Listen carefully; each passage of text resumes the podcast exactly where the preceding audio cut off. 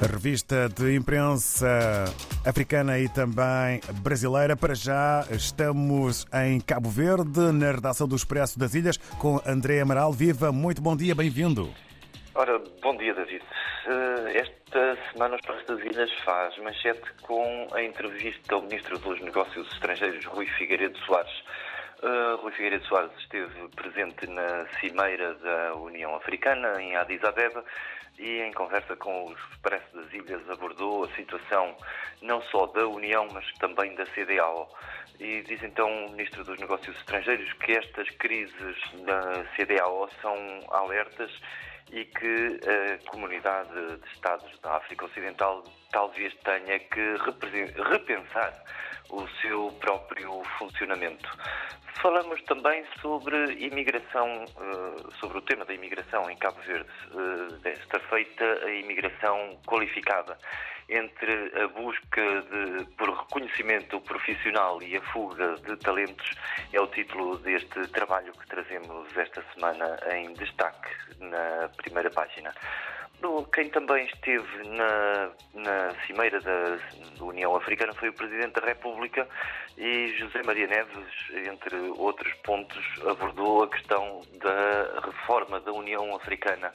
José Maria Neves defende que é preciso mudar a forma como a União Africana está a funcionar destaque eh, na área das energias renováveis para o projeto Santiago Pump Storage, uma central de produção e armazenamento de eletricidade que vai ser construída eh, no Conselho da Ribeira Grande de Santiago, aqui junto à cidade da Praia, e que vai permitir eh, a produção de 7% da energia a nível nacional com recurso a energias renováveis.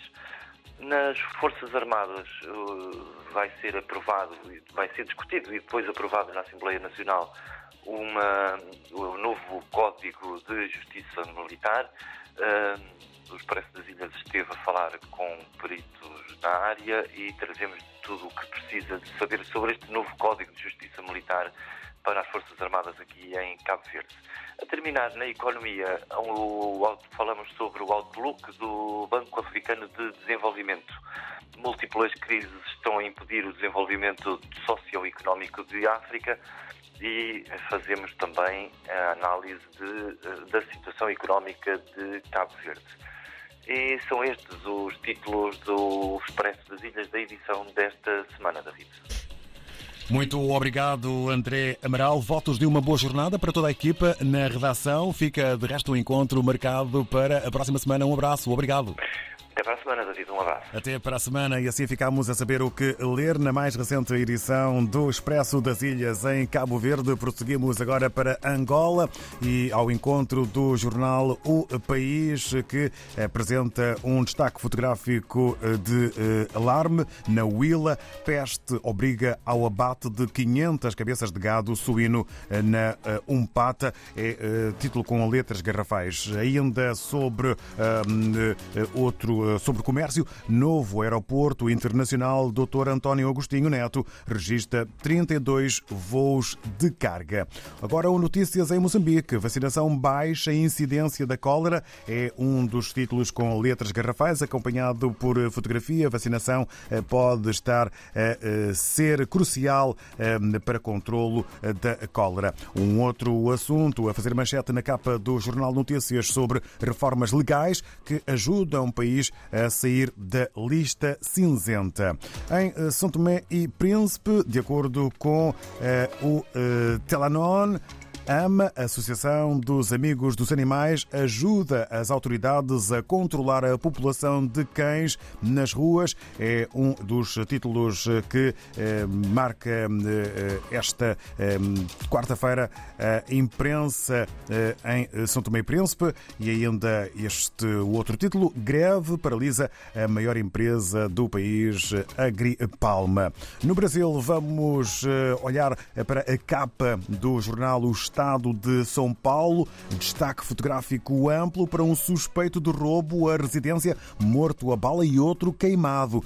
Dois suspeitos morreram após manter moradores reféns em casa no bairro Cidade Jardim. Um deles foi baleado no rosto por um vigilante particular, outro foi achado carbonizado num carro incendiado numa casa vizinha. A família saiu ilesa. Assim eh, está na atualidade do crime e da segurança eh, no Brasil, Estado de São Paulo, a dar conta de fotografia maior na sua capa.